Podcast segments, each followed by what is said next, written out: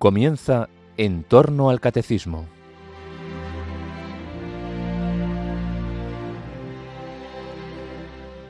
En este sábado 13 de mayo, memoria de la Virgen de Fátima, les ofrecemos el segundo de tres programas de vida en Cristo que el padre Luis Fernando de Prada dedicó en 2017 al mensaje de Fátima.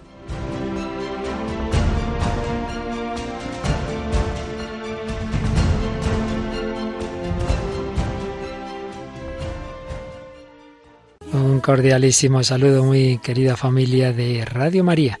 Aquí estamos un día más con nuestras reflexiones de vida espiritual y concretamente habíamos empezado a hablar del trasfondo teológico, histórico del mensaje de Fátima y de qué implicaciones tiene para nuestra vida. El día pasado hicimos una introducción sobre, bueno, el plan de Dios, sobre el hombre, cómo estamos todos llamados a unirnos con Él por amor, un amor de amistad, por tanto un amor mutuo, no basta que Dios quiera, tiene el hombre que corresponder y el hombre muchas veces no corresponde, se niega a esa llamada de Dios, comete el pecado, Dios responde con su misericordia, pero a Dios le duele. El dolor de Dios, nuestro pecado no es una mera infracción de una norma, sino una ofensa a Dios, un Dios que nos ama con corazón, sentido metafórico cuando hablamos de Dios, pero que una vez que Dios se hace carne en Jesucristo ya no es metafórico, es real, el corazón de Jesús. Pero más aún, el Señor nos ha querido mostrar su amor también a través del corazón de su madre, del corazón de María. Muchas veces nos acercamos a Dios ayudados por esa mediación maternal de María. Por eso hablábamos también de la Virgen María Medianera Universal y Madre de Misericordia en el plan divino, de cómo colaboró en la redención objetiva en esos momentos clave de nuestra redención, pero también en el reparto de la gracia a lo largo de la historia, en cómo esa redención objetiva llega subjetivamente a todas las personas y ahí también está esa mediación de María. Pero todo esto es en lucha, porque, decimos, Dios se dirige a nuestra libertad, el hombre puede responder que sí o que no, y toda la historia universal y la historia de cada uno de nosotros, pues tiene esa lucha. En la historia universal están lo que llamó San Agustín las dos ciudades, San Ignacio las dos banderas, esa lucha entre fiarnos de Dios, entre ser como niños que saben que sus padres buscan el bien para ellos, o por el contrario, esa soberbia autosuficiente, yo no obedezco, yo no pido, yo no recibo, yo me lo consigo todo por mis fuerzas. María es la receptividad de la gracia y la que nos enseña a tener esa humildad.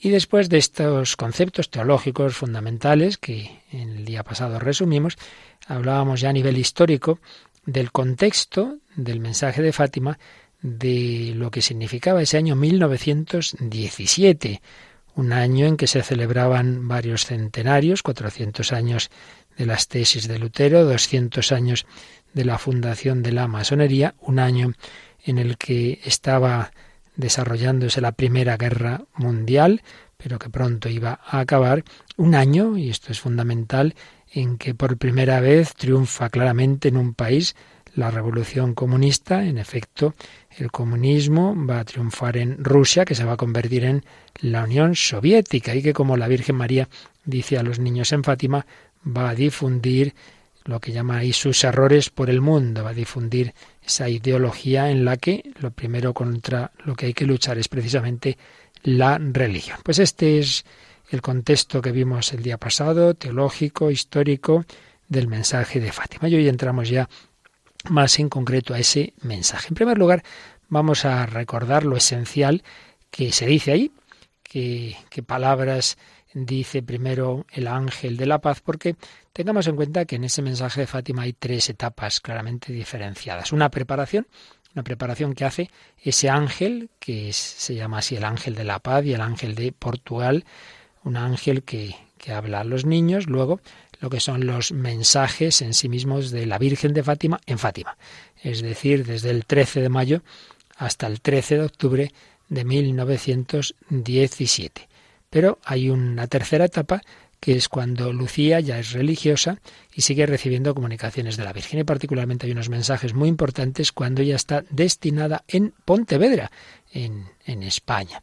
Bien, pues vamos a hablar, en primer lugar, vamos a recordar rápidamente, resumir los mensajes del ángel de la paz, cuando en una primera aparición, el año 1916, si no me equivoco, les dice a los niños, no temáis, no temáis, yo soy el ángel de la paz, rezad conmigo. Bueno, en primer lugar, tengamos ya en cuenta una primera enseñanza. El mero hecho de que antes de la Virgen intervenga un ángel nos enseña ese estilo de Dios que muchas veces tiene esas mediaciones. Hablábamos de la mediación de María, es una mediación universal, pero también hay otros mediadores a un nivel mucho más limitado, como son los ángeles o los santos.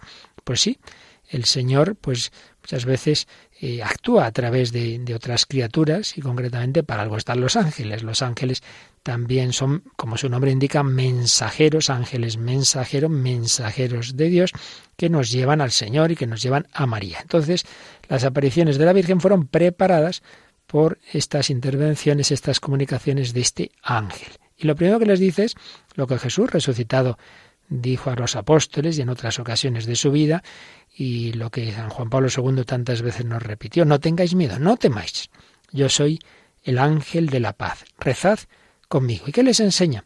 Pues les enseña, en primer lugar, esa oración tan sencilla, pero a la vez tan, tan profunda. Dios mío, yo creo, yo os adoro, yo espero, yo os amo, y os pido perdón por aquellos que no creen, no os adoran, no esperan y no aman. Pues aquí tenemos eh, esos actos de las tres grandes virtudes teologales. Yo creo, yo espero, yo amo, y del espíritu de adoración, de reverencia, yo adoro.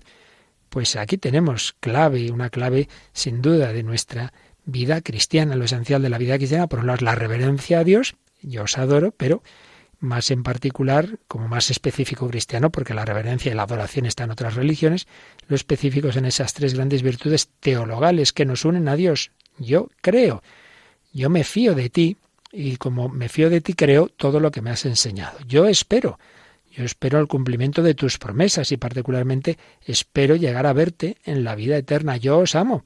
La virtud reina es la caridad, es el amor porque hemos descubierto cómo nos ama Dios, yo quiero corresponder a Dios y amar a Dios y a los hijos de Dios. Por eso es una virtud única, en realidad, el amor a Dios y el amor al prójimo. Yo creo, yo adoro, yo espero, yo amo. Y os pido perdón por aquellos que no creen, no adoran, no esperan y no aman. Ojo, teniendo en cuenta que no es que aquí estamos los buenos que rezamos por los malos, no, nosotros también muchísimas veces, muchas etapas de nuestra vida, pues no hemos creído al menos lo suficiente, no hemos esperado, no hemos adorado, no hemos amado, pedimos perdón por nosotros mismos, pero claro, particularmente por aquellos que en este momento han rechazado la fe y han pecado o pecan contra estas virtudes. No pensamos solo en nosotros mismos, pensamos en aquellos alejados de Dios, solo Dios sabe la culpabilidad de cada uno, pero en cualquier caso nosotros pedimos por ellos. Y cuando rezan así, les dice el ángel, rezad así. Los corazones de Jesús y María están atentos a la voz de vuestras súplicas. Esto es muy importante. Nuestra oración no, no se dirige al vacío, no, no, se dirige a personas vivas, Cristo resucitado y vivo, que tiene un corazón humano. María es otra mujer resucitada en cuerpo y alma que está en el cielo con su corazón materno. Pues cuando oramos, ellos, claro, nos escuchan, los corazones de Jesús y María están atentos a la voz de vuestras súplicas. Creo que esto es muy importante, no, no nos dirigimos al vacío, siempre estamos hablando, si oramos bien, a las personas divinas, al Padre, el Hijo, el Espíritu Santo, o la persona de María, o los santos también en su medida. En una segunda aparición, pues el ángel ve a los niños que estaban, no recuerdo si jugando, que y les dice, ¿qué estáis haciendo? Tenéis que rezar, rezar. Los corazones de Jesús y María tienen designios misericordiosos para vosotros. También muy importante. Ninguno de nosotros estamos aquí por casualidad o para no hacer nada. No, Dios tiene un designio sobre cada uno. El Señor nos llama a cada uno a un tipo de misión. Ellos tenían una misión muy especial ser instrumentos del Señor y de María para transmitir el mensaje de Fátima. Los corazones de Jesús y María tienen designios misericordiosos para vosotros. ¿Y qué es lo primero que les pedía? Oración y sacrificio. Por eso dice, debéis ofrecer vuestras oraciones y sacrificios a Dios, al Altísimo. y en todas las formas que podáis ofreced sacrificios a Dios en reparación por los pecados por los que Él es ofendido y en súplica por los pecadores. Como antes decíamos, el pecado no simplemente es una infracción de una norma, sino que es una ofensa a Dios. Es como una bofetada que un hijo da a su padre, como una puñalada al corazón. Y al Señor le duele. Y por eso, pues también debemos reparar. Yo te he ofendido muchas veces, quiero arreglarlo. Otros te ofenden, yo también quiero compensar. Por eso ofrecer oraciones, sacrificios en reparación por esos pecados y en súplica por los pecadores. Pecadores somos todos, pero cuando se habla de los pecadores en el sentido de aquellos que habitualmente están separados de Dios y no tienen intención, al menos ahora, de conversión, de volver. Y de esta forma vosotros traeréis la paz a este país, ya que yo soy su ángel guardián, el ángel de Portugal. La oración y el sacrificio de unos niños repercuten en la paz de una nación.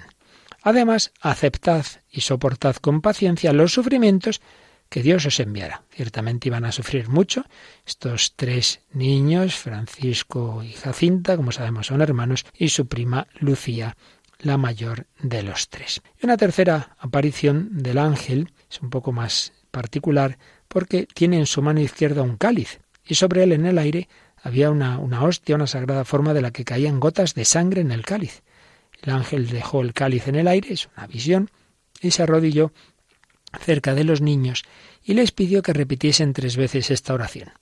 Santísima Trinidad, Padre, Hijo y Espíritu Santo, os adoro profundamente y os ofrezco el precioso cuerpo, sangre, alma y divinidad de Jesucristo, presente en todos los tabernáculos del mundo, en reparación por las ingratitudes, sacrilegios e indiferencia por medio de las cuales Él es ofendido, y por los méritos infinitos de su sagrado corazón y por los del Inmaculado Corazón de María, os pido humildemente por la conversión de los pobres pecadores. Fijaos, es una oración a la Santísima Trinidad, Padre, Hijo y Espíritu Santo, comienza por la adoración, pero luego en relación con la Eucaristía. El ángel está mostrando pues esa forma, ese cáliz, esa sangre, y es que qué importancia tan grande tiene este sacramento. Ese Dios eterno e infinito se ha quedado con nosotros oculto bajo la apariencia de pan y vino, y ahí está su cuerpo, su sangre, porque se ha hecho hombre, ese cuerpo y sangre que sufrieron, que fue derramada en la pasión, su alma, alma humana y la divinidad. Jesús es Dios y hombre, como hombre tiene cuerpo y alma, cuerpo y sangre, cuerpo y alma, y luego su naturaleza divina. Y ese Jesús está presente en todos los sagrarios del mundo. Entonces muchas veces no es acogido, indiferencia, eh, sacrilegios. Entonces esta oración de también de reparación, de reparación y de petición de nuevo por la conversión de los que están separados de Dios. Y luego el ángel les da la comunión. No sabemos esto hasta qué punto fue dar la comunión, porque de hecho los pequeños no habían hecho la primera comunión o fue un símbolo de ello. Bueno, lo cierto es que así aparece como ese dar la comunión. Y les dice, tomad y bebed el cuerpo y la sangre de Jesucristo, terriblemente agraviado por la ingratitud de los hombres. Ofreced reparación por ellos y consolad a Dios. Impresionante, consolad a Dios. A Francisco le impresionó más adelante de una manera muy particular lo que él decía, la tristeza de Dios. Hay algo misterioso que no sabemos explicar, pero que está en la revelación de que nuestro pecado le ofende a Dios de manera que de alguna manera, sin dejar de ser infinitamente feliz, pero de alguna manera hay una, un dolor en Dios, hay una tristeza en Dios. Por eso, consolad a Dios. Bien, esta es la primera fase de, estas, de estos hechos sobrenaturales, esa preparación que hace este ángel, esa preparación a, a los niños para que estén ya más dispuestos a cuando va a aparecer la Virgen María. Y como bien sabemos, eso ocurre el 13 de mayo de 1917. Por primera vez aparece esa señora vestida de sol que les va a hablar y que eh, van a tener un diálogo eh, con, con, los niños, concretamente con, con Lucía, que le va a preguntar varias cosas. ¿Quién es usted? ¿De dónde viene usted? Bien, vengo del cielo y va a preguntar Lucía si van a ir al cielo. ¿Voy a ir al cielo? Sí. Jacinta, sí. Francisco, sí, también, pero primero debe rezar muchos rosarios. Se ve que no era en aquel momento tan, tan piadoso como las niñas. ¿Queréis ofreceros a Dios para soportar todos los sufrimientos que Él quisiera enviaros, como reparación de los pecados con que Él es ofendido y de súplica por la conversión de los pecadores? Fijaos, la Virgen se lo pregunta, nunca, el Señor nunca nos obliga, nunca nos impone. ¿Queréis? ¿Queréis ofreceros? ¿Queréis ofreceros a qué? A soportar todos los sufrimientos que el Señor quiera enviaros. ¿Y con qué fin? Como reparación. Siempre está este sentido. Hay mucho pecado en el mundo. ¿Quién quiere compensar? ¿Quién quiere reparar? ¿Quién quiere pedir como reparación de los pecados con que Él es ofendido y de súplica por la conversión de los pecadores? Y esos tres niños responden, sí, sí, lo haremos. Tendréis que sufrir mucho. Pero la gracia de Dios estará con vosotros y os fortalecerá.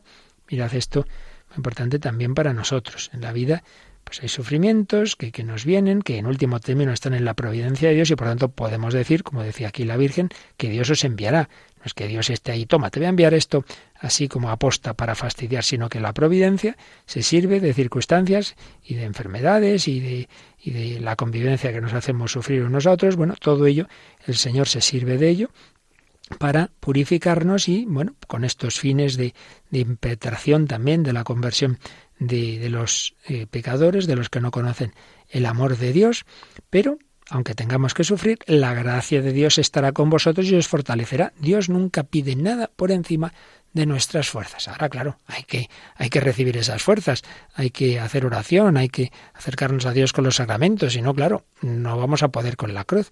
Por eso hay que unirse al Señor. Y entonces, con esa gracia de Dios, podremos, podremos, porque ya no soy yo, es Cristo en mí.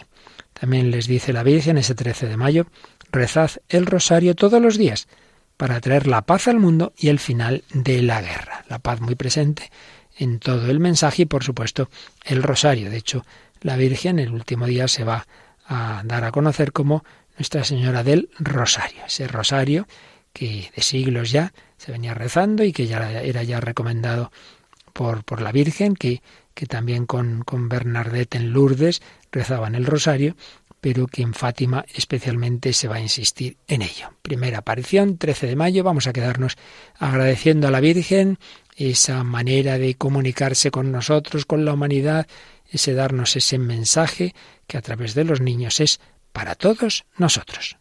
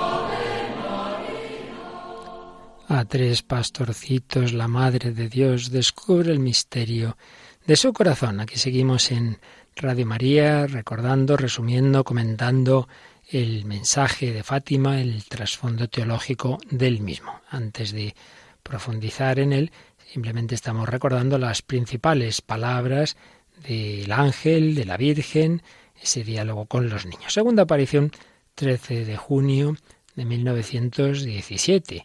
Lucía no se corta nada, que diríamos hoy, y le dice a la Virgen quisiera pedirle que nos llevase al cielo. Sí, a Jacinta y a Francisco los llevaré en breve. Así fue, murieron los niños muy, muy niños. Pero tú te quedarás algún tiempo más, bueno, algún tiempo más, muchísimos años más. Jesús quiere servirse de ti para darme a conocer y amar. Jesús quiere servirse de ti para darme a conocer y amar. Fijaos, Señor, pues a cada uno, os decía, nos da una admisión. Somos llamados a ser instrumentos suyos, como los apóstoles. Pedro, desde ahora serás pescador de hombres. Pues bien, Jacinta y Francisco tuvieron una misión corta en su vida, de ofrecer sus vidas infantiles, de ofrecer sus sufrimientos, oración, pero lucía una vida muy larga en la cual va a ser instrumento del Señor para transmitir ese mensaje de Fátima y particularmente dice para establecer en el mundo la devoción a mi inmaculado corazón. Ya lo veremos. A quien la abrazare, esa devoción, prometo la salvación y serán queridas sus almas por Dios como flores puestas por mí para adornar su trono. Son expresiones preciosas. Las almas de aquellos que, que tengan ese amor al corazón inmaculado de María, dice que serán como flores puestas puestas por, por la Virgen para adornar el trono de Dios.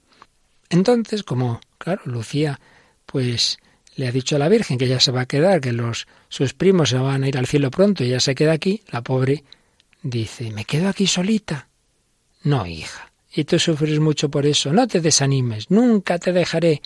Mi inmaculado corazón será tu refugio y el camino que te conducirá a Dios. Bueno, yo creo que esto da pie a que lo meditemos muy a fondo cuando nos sintamos tristes, desanimados, solos, me dejan aquí solo, me abandonan, y por cualquier circunstancia uno experimente la, la soledad o quizá incluso pues la traición, el desagradecimiento, pues pensemos que la Virgen también nos dice estas palabras, no te desanimes, no te desanimes, nunca te dejaré, los demás te podrán dejar yo nunca. Mi corazón inmaculado será tu refugio y el camino que te conducirá a Dios. María es nuestro refugio, también aunque seamos y somos pecadores, refugio de los pecadores, consoladora de los afligidos. Mi inmaculado corazón será tu refugio y el camino que te conducirá a Dios. Qué bellas palabras para Lucía y para nosotros, porque, claro, estos mensajes son para que lleguen a nosotros, por eso aquí los estamos recordando. Tercera aparición, 13 de julio de 1917. Es la que tiene un mensaje más largo. Eh, en ella la Virgen insiste en seguir rezando el rosario para obtener la paz del mundo y el final de la guerra, porque solo ella, solo la Virgen, eh, y el rosario puede conseguirlo. Bueno, esto apliquémoslo también, evidentemente. Tantas circunstancias difíciles que hay en el mundo, tantas situaciones de violencia, tantas guerras parciales que pueden convertirse en algo peor y hay que rezar, hay que rezar particularmente el rosario. No solo rezar, sacrificarse.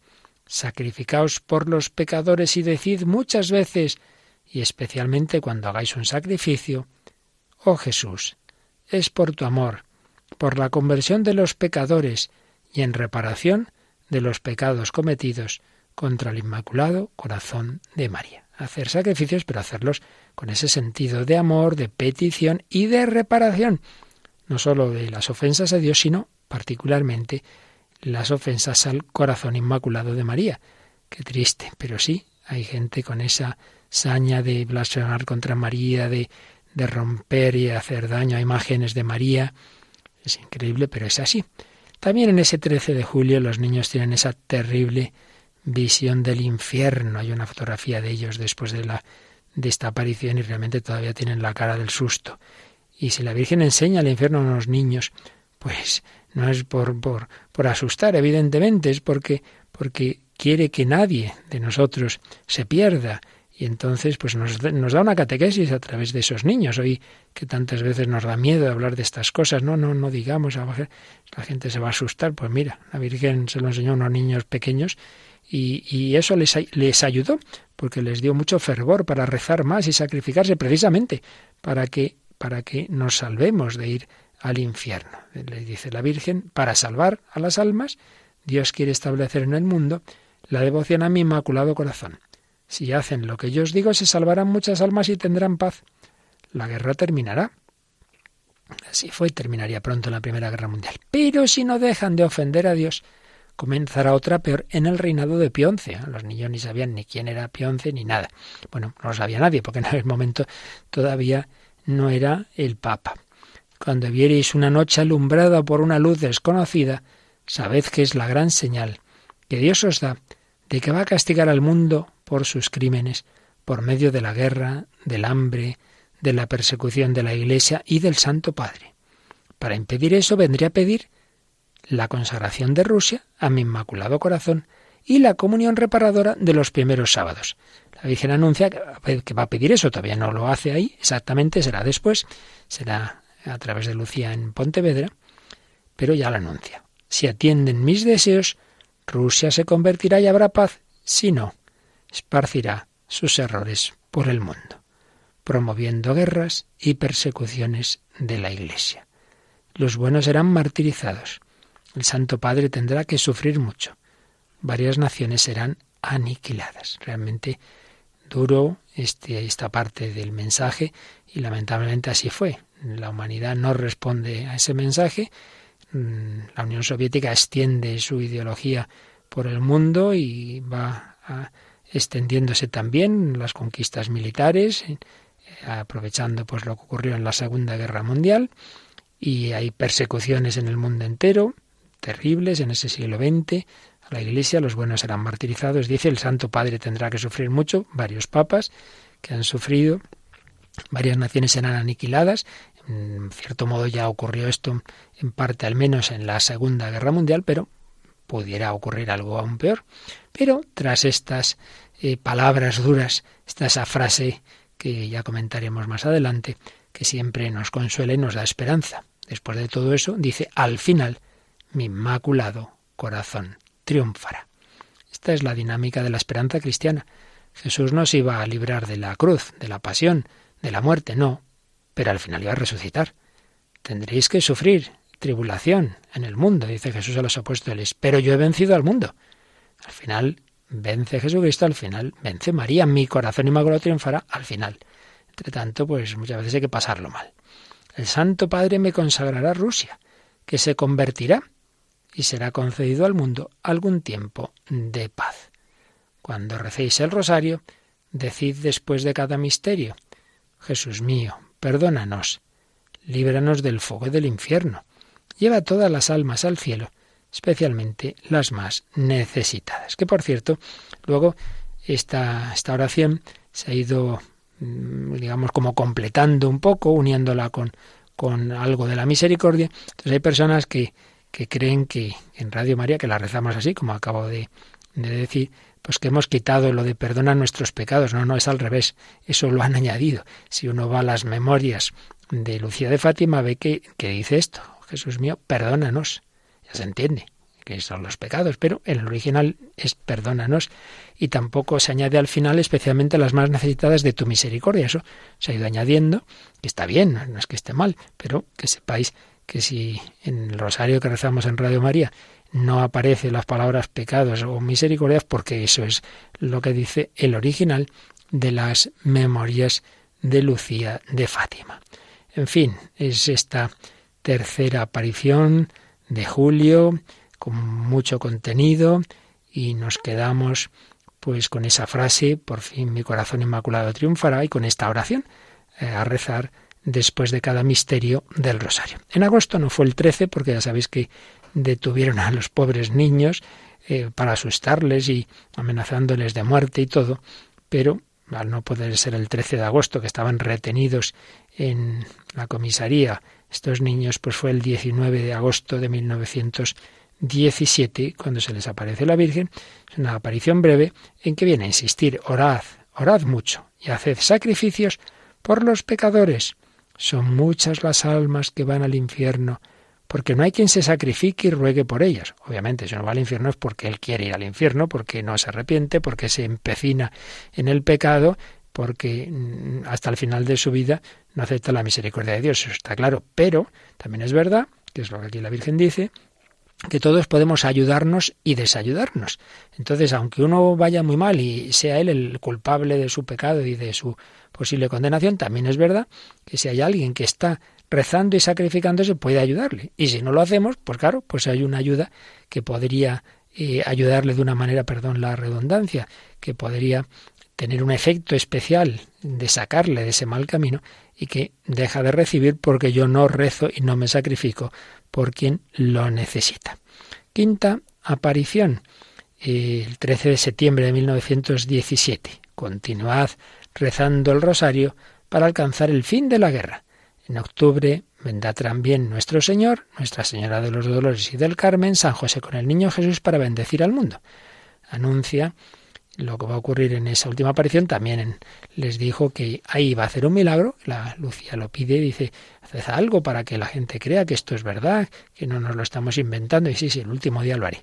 La Virgen había anunciado un milagro en la última aparición y también anuncia esas visiones que va a haber. Y en efecto, el 13 de octubre de 1917 ante 70.000 personas, entre ellas gente no creyente, periodistas que iban ahí pues precisamente a atacar a la iglesia, a decir, mira, aquí se creían que iba a haber un milagro y no ha habido nada y tal, pues ante todas esas personas y como digo también ante no creyentes ocurre el llamado milagro del sol, ese sol que empieza a danzar de aquí para allá, que, que parece que se cae sobre la gente, todo el mundo horrorizado, y que pues no, no ocurre nada, sino que se para la tormenta que había, todo el mundo queda seco, toda su ropa, y está el sol pues bailando de una manera asombrosa, eh, y, y, bueno, vuelve a su sitio, y todo el mundo pues queda con esa impresión de lo que ha ocurrido, algo, algo inaudito.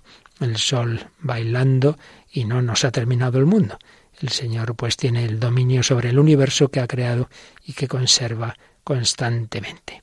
Pero antes de ese milagro, la Virgen les dice, quiero decirte que hagan aquí una capilla en honor mío, que soy la Señora del Rosario, que continúen rezando el Rosario todos los días y la última palabra, que no ofendan más a nuestro Señor, que está ya muy ofendido. Que la humanidad no ofenda más al Señor, que está ya muy ofendido. Pues también nosotros nos quedamos con esta palabra, vamos a seguir meditando este mensaje. Vamos a pedir a la Virgen que tampoco nosotros ofendamos a Dios, sino al revés, que seamos motivo de alegría y de consuelo para el Señor y para la Virgen María.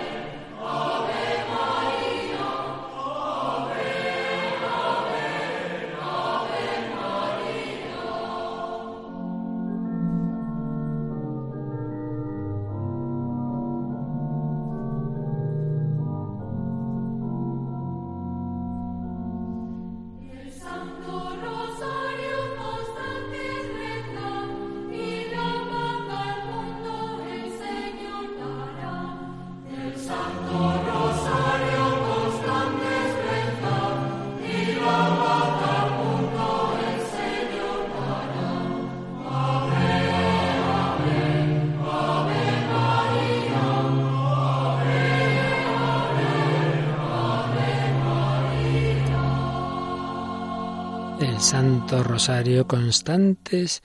Rezad, la Virgen así lo pide en Fátima. Seguimos recogiendo, profundizando en este mensaje de Fátima. Pero después de esas seis apariciones de la Virgen en Fátima, poco después van a morir Jacinta y Francisco y Lucía va a ir descubriendo su vocación religiosa y unos años después, concretamente en 1925, ella estaba en Pontevedra nuestra Galicia como religiosa Dorotea. Posteriormente verá una vocación contemplativa y pasará al Carmelo y morirá en el Carmelo de Coimbra, pero en aquel momento estaba en estas religiosas Doroteas. Y en una casa que se puede visitar el 10 de diciembre de 1925 se le apareció la Santísima Virgen y al lado, suspendido en una nube luminosa, un niño. Entonces la Virgen eh, le pone una mano en el hombro y le mostró al mismo tiempo un corazón que tenía en la otra mano cercado de espinas. Y el niño, Jesús, le dice a Lucía, Ten compasión del corazón de tu Santísima Madre, que está cubierto de espinas, que los hombres ingratos continuamente le clavan, sin haber quien haga un acto de reparación para arrancárselas. Fijaos qué palabras de Jesús a Lucía y por tanto a nosotros. Ten compasión del corazón de tu madre. Es como si una persona nos dijera, mira que estás tratando mal a tu madre y mira a tus hermanos que mal la tratan. Ten compasión del corazón de tu madre que está cubierto de espinas. Pues igual que, que le duele a tu madre ese, esa manera de tratarla, a la Virgen también le duele. Esos pecados, esas espinas que los hombres ingratos continuamente le clavan. Y no hay quien vaya a hacer un acto de reparación. Hombre, si tus hermanos te se portan mal con tu madre, dale un beso, eh, ten algo que repare, que consuele. Pues también acude a la Virgen María a reparar lo que otros la están disgustando. Y después de hablar el niño Jesús habla a la misma Virgen y le dice a Lucía, mira hija mía, mi corazón, cercado de espinas, que los hombres ingratos me clavan continuamente con blasfemias e ingratitudes. Tú al menos, tú al menos, procura consolarme y di que todos aquellos que durante cinco meses, en el primer sábado, se confiesen, reciban la Santa Comunión, recen la tercera parte del rosario y me hagan quince minutos de compañía meditando en los quince misterios del rosario con el fin de desagraviarme, yo prometo asistirles en la hora de la muerte con todas las gracias necesarias para la salvación de sus almas. Es una promesa que nos hace la Virgen María de parte de Dios como un medio más que nos ofrece a lo largo de la historia de la espiritualidad, que se basa, por supuesto, en las cosas fundamentales que ya tenemos, concretamente en los sacramentos y en la oración, pero bueno, que el Señor es muy libre de, de ponérnoslo, digamos, más fácil, como lo había hecho unos siglos antes con los primeros viernes de mes y aquí en Fátima con los primeros sábados. Ante ese dolor de María, pues podemos repararla, pues haciendo un esfuerzo de al menos durante cinco meses, y ahora veremos el por qué cinco, al menos durante cinco meses, pues hacer estas prácticas tan, tan buenas espiritualmente como es ante todo los sacramentos de la Eucaristía, recibir la Santa Comunión y de la confesión, una buena confesión. Por eso, muy aconsejable que empieza el mes, primer viernes de mes, primer sábado de mes, pues em, asociar en nuestra cabeza, empieza el mes, confesión. Y luego si puede ser a mitad de mes, mejor. Pero al menos cada mes, a principio de mes, esa confesión ofrecida en reparación al corazón inmaculado de María. Confesar, comulgar el primer viernes, comulgar el primer sábado de mes, pero particularmente en ese primer sábado de mes, además de la confesión, que no necesariamente puede, tiene que ser ese día, puede ser antes o después, pero en torno a ese día y con esa intención, eh, pero además digo eh, rezar una parte del rosario, cinco misterios del rosario, y hacer al menos un cuarto de hora de oración, de estar con la Virgen María meditando pues esos mismos misterios, alguno de ellos, y con ese fin de desagraviar a María. Entonces, lo importante es hacerlo por, por la Virgen, por, por reparar, por, por, por alegrarla, por, por compensar tantos disgustos que le damos. Pero la Virgen, por su parte, nos dice que aquel que, haga esto, ella va a ayudarle en ese momento decisivo de nuestra vida, momento del que pende toda la eternidad, que es la muerte. Yo prometo asistirles en la hora de la muerte con todas las gracias necesarias para la salvación de sus almas. Esta es una aparición el día de diciembre de 1925, hemos dicho. Pero unos años después, la noche del 29 al 30 de mayo de 1930, eh, el Señor va, va a explicarle por qué cinco, por qué cinco sábados. Y dice que es por cinco tipos de ofensas y blasfemias cometidas contra el Inmaculado Corazón de María. Las blasfemias contra la Inmaculada Concepción, contra su virginidad perpetua, contra su mm, divina maternidad, mm, sin reconocerla por otro lado tampoco como madre de los hombres, las blasfemias de aquellos que tratan de sembrar públicamente en los corazones de los niños indiferencia, o desprecio o a odio por esta Madre Inmaculada y las ofensas de aquellos que la ultrajan directamente en sus santas imágenes. Como comentábamos antes, pues de vez en cuando llegan noticias muy tristes, han, roto una imagen de la Virgen, la han pintado de mala manera.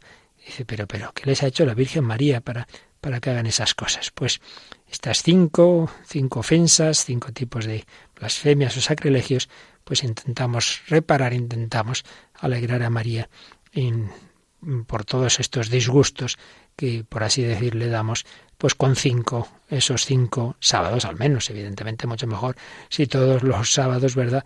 Pero al menos esos cinco primeros sábados de mes hacer esto que aquí la Virgen nos pide. Entonces le dice Jesús a Lucía que esta es la razón por la que el Inmaculado Corazón de María me inspiró a pedir este pequeño acto de reparación y en consideración a él a mover mi misericordia para perdonar a las almas que han tenido la desgracia de ofenderla. En cuanto a ti, procura incesantemente por tus oraciones y sacrificios mover mi misericordia con esas pobres almas. Por tanto, una práctica que por un lado pues tiene ese fin de, de reparar el corazón de María, pero por otro lado, pues evidentemente a quien nos va a ayudar es a nosotros, porque el Señor y la Virgen María pues van a, a guiarnos, van a tener especial misericordia y en particular en la hora de nuestra muerte. Pues le damos gracias al Señor por este nuevo esfuerzo de su misericordia, que el Señor ya no sabe qué hacer para llevarnos al cielo.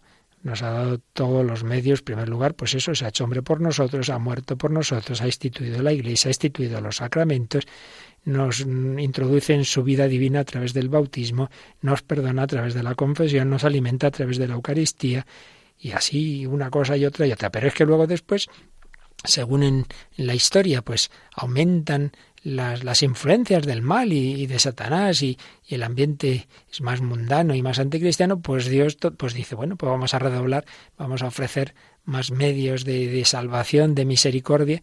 Y cuando se difunde una imagen de un Dios lejano y, la gente empieza a tener miedo incluso de, acercarse a los sacramentos, pues el corazón de Jesús se manifiesta a Santa Margarita María de Alacoque allá por 1675 y le, da ese mensaje de confianza, Sagrado Corazón de Jesús en vos confío, confianza en su corazón y de acercarse a los sacramentos y particularmente pues a la comunión, nueve primeros viernes de mes, a la Eucaristía, hacer la oración, la hora santa, bueno, pues en el siglo XIX las apariciones de, de la Guy Bach, la medalla milagrosa, de la Salet, de Lourdes, en el siglo XX Fátima, son más y más y más esfuerzos, en este caso a través de la Virgen María, para llevarnos a casa, para que no nos quedemos lejos de Dios.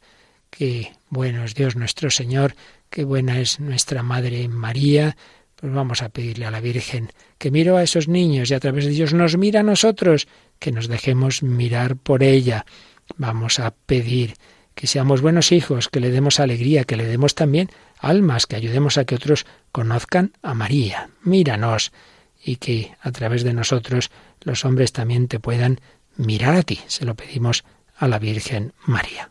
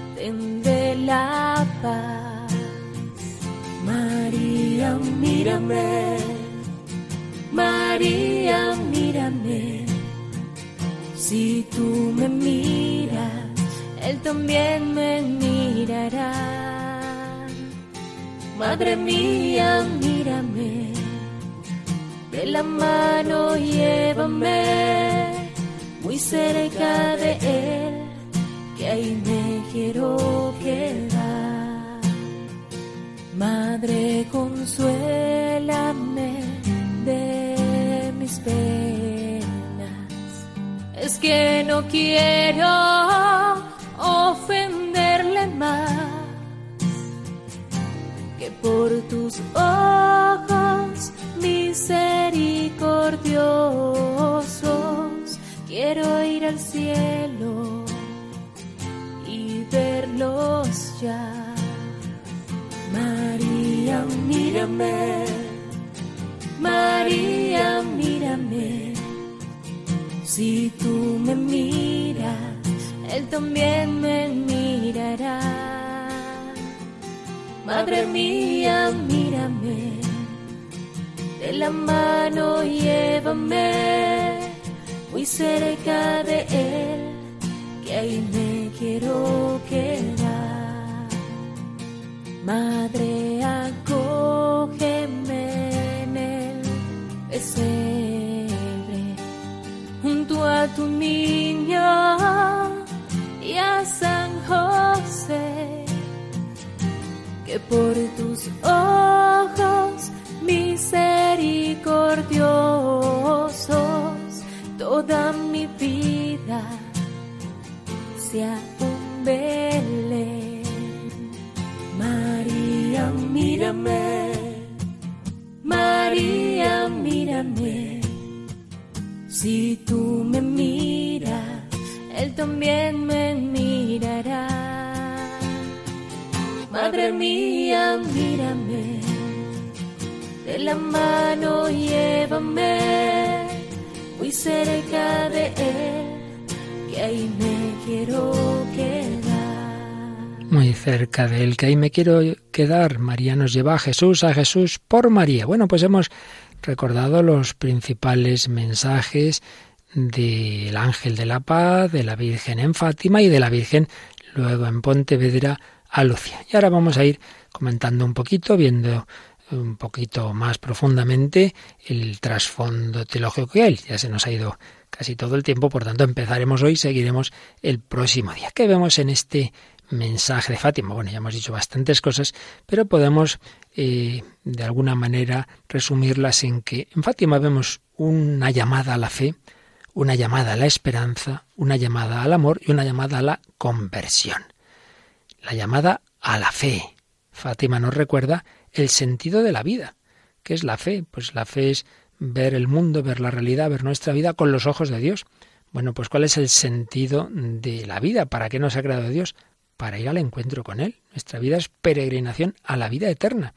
Y vemos cómo en Fátima van a aparecer esas verdades fundamentales que estamos hechos para el cielo, las verdades del más allá, que podemos perder el cielo, el infierno, por por el pecado, pero que está la gracia, que está la redención, que están los sacramentos. Aparece la Eucaristía ya en el ángel de la paz, pero luego, como hemos visto en los primeros sábados, esa llamada a la conversión, rezar por la conversión de los pecadores, aparece en la mediación de los ángeles, aparece también los sacerdotes, tenéis que pedir que, hagan aquí una iglesia. Eh, se nos recuerda el sentido de la vida, muy particularmente las verdades del más allá, lo que llamamos la escatología, llamada a la fe. De hecho, cuando el Papa Benedicto XVI estuvo en Fátima, señalaba en nuestro tiempo, cuando en extensas regiones de la tierra la fe corre el riesgo de apagarse como una llama que se extingue, la prioridad más importante de todas es hacer a Dios presente en este mundo y facilitar a los hombres el acceso a Dios. Pues sí, estamos en tiempos de apostasía en que la fe corre el riesgo de apagarse, como esa llama que se extingue. Entonces, ¿qué es lo más importante, lo prioritario para la Iglesia? Hacer a Dios presente en este mundo y facilitar a los hombres el acceso a Dios. Pero, añadía muchas veces, y lo hizo también en Fátima, el Papa Benedicto, no a un Dios cualquiera, sino al Dios cuyo rostro reconocemos en el amor hasta el extremo, en Cristo crucificado y resucitado. No es así, Dios, bueno, ¿quién es Dios? El Dios que se ha hecho carne en Jesucristo. Y también nos hablaba de esa fe que se convierte en esperanza, Papa Ratzinger. Que Él tenga el poder de inflamar los corazones más fríos y tristes lo vemos en los discípulos de Maús. Por ello, nuestra esperanza tiene fundamento real, se basa en un acontecimiento que se coloca en la historia y que al mismo tiempo la supera. Es Jesús de Nazaret. La fe en Dios abre al hombre el horizonte de una esperanza cierta que no decepciona. Indica un sólido fundamento sobre el que apoyar sin miedo la propia vida. Requiere el abandono lleno de confianza en las manos del amor que sostiene el mundo. ¡Qué belleza! La fe no es simplemente creer unas verdades, sino poner mi, mi confianza, apoyarme en un Dios que nos ama y por tanto esa fe se convierte en confianza, esperanza y es apoyar sin miedo la propia vida en las manos del amor con mayúscula que sostiene el mundo. Llamada a la fe, llamada a la esperanza. Podemos recordar que hay una encíclica del Magisterio de la Iglesia y particularmente de Benedicto XVI dedicada a esta virtud de la esperanza, espesalvi. En ella, la parte final, hablaba el Papa Benedicto XVI de María como estrella de la esperanza. Nos recordaba que Jesucristo es la luz del mundo, pero también necesitamos luces cercanas, personas que dan luz, reflejando la luz grande, la luz de Cristo, ofreciendo así orientación para nuestra travesía, y se preguntaba, ¿quién mejor que María podría ser para nosotros estrella de esperanza? Y luego habla pues de ese momento en que en que había muerto Jesús, la Virgen está al pie de la cruz, y bellamente escribía La espada del dolor traspasó tu corazón. ¿Había muerto la esperanza? ¿Se había quedado el mundo definitivamente sin luz? ¿La vida sin meta? No. Junto a la cruz, según las palabras de Jesús mismo, te convertiste en madre de los creyentes. Con esta fe que en la oscuridad del sábado santo fue también certeza de la esperanza, te has ido a encontrar con la mañana de Pascua. La alegría de la resurrección ha conmovido tu corazón y te ha unido de modo nuevo a los discípulos, destinados a convertirse en familia de Jesús mediante la fe. Ciertamente en Fátima se va a hablar mucho del último objeto de nuestra esperanza al cielo, desde la primera pregunta, ¿quién eres usted? Esta señora que viene, ¿quién es? Yo, ¿de dónde viene? Vengo del cielo. ¿Iremos nosotros al cielo? Sí. ¿Y dónde están mis amigas? Tal, esta está en el cielo, esta está en el purgatorio. ¿Y Jacinta y Francisco irán al cielo? Sí. Pero se puede perder el cielo, sí, la visión del infierno. Y esa petición, líbranos del fuego del infierno, lleva todas las almas al cielo. Y ese deseo de los niños de ir al cielo, Jacinta y Francisco deseando ir al cielo y, y hacen oración y sacrificio para que nadie vaya al infierno. Y, a Lucía pues le gustaría irse ya al cielo, pero la Virgen le dice, no, no, no tan deprisa, tú tienes que quedarte aquí en la tierra. Esperanza en el cielo, pero también esperanza del triunfo del corazón de María en la historia. Por eso comentábamos antes esa frase tan importante. Por fin mi corazón inmaculado triunfará. Cuando Benito XVI estuvo en Fátima, eh, su homilía terminaba con estas palabras. Era el año 2010, quedaban siete años para el 2017, el año del centenario, y decía, estos siete años que nos separan del centenario de las apariciones puedan apresurar el preanunciado triunfo del corazón inmaculado de María a gloria de la Santísima Trinidad. Por eso, confiemos, confiemos en el corazón de María, triunfará en el mundo, triunfará en nuestra vida, a poco que nos fiemos de ella, que la invoquemos, vamos a hacerlo así. Llamada a la fe, llamada a la esperanza, seguiremos ahí en esa llamada a la esperanza, veremos la llamada a la caridad y a la conversión y otras cosas más, pero esto será ya el próximo día, si Dios quiere. Le damos gracias al Señor, le damos gracias a María, porque una vez más nos invita a ir a casa, nos invita a ir al cielo y de momento a estar en el cielo que es la amistad con Dios, estar en el corazón de Jesús, estar en el corazón de María. Le damos gracias porque a través de este mensaje de Fátima que sigue resonando un siglo después en nuestra vida, en nuestros corazones, el Señor nos llama a su amor.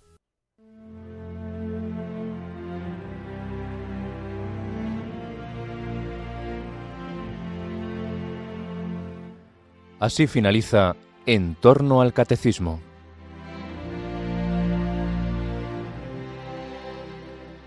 En este sábado 13 de mayo, memoria de la Virgen de Fátima, les hemos ofrecido el segundo de tres programas de vida en Cristo que el padre Luis Fernando de Prada dedicó en 2017 al mensaje de Fátima.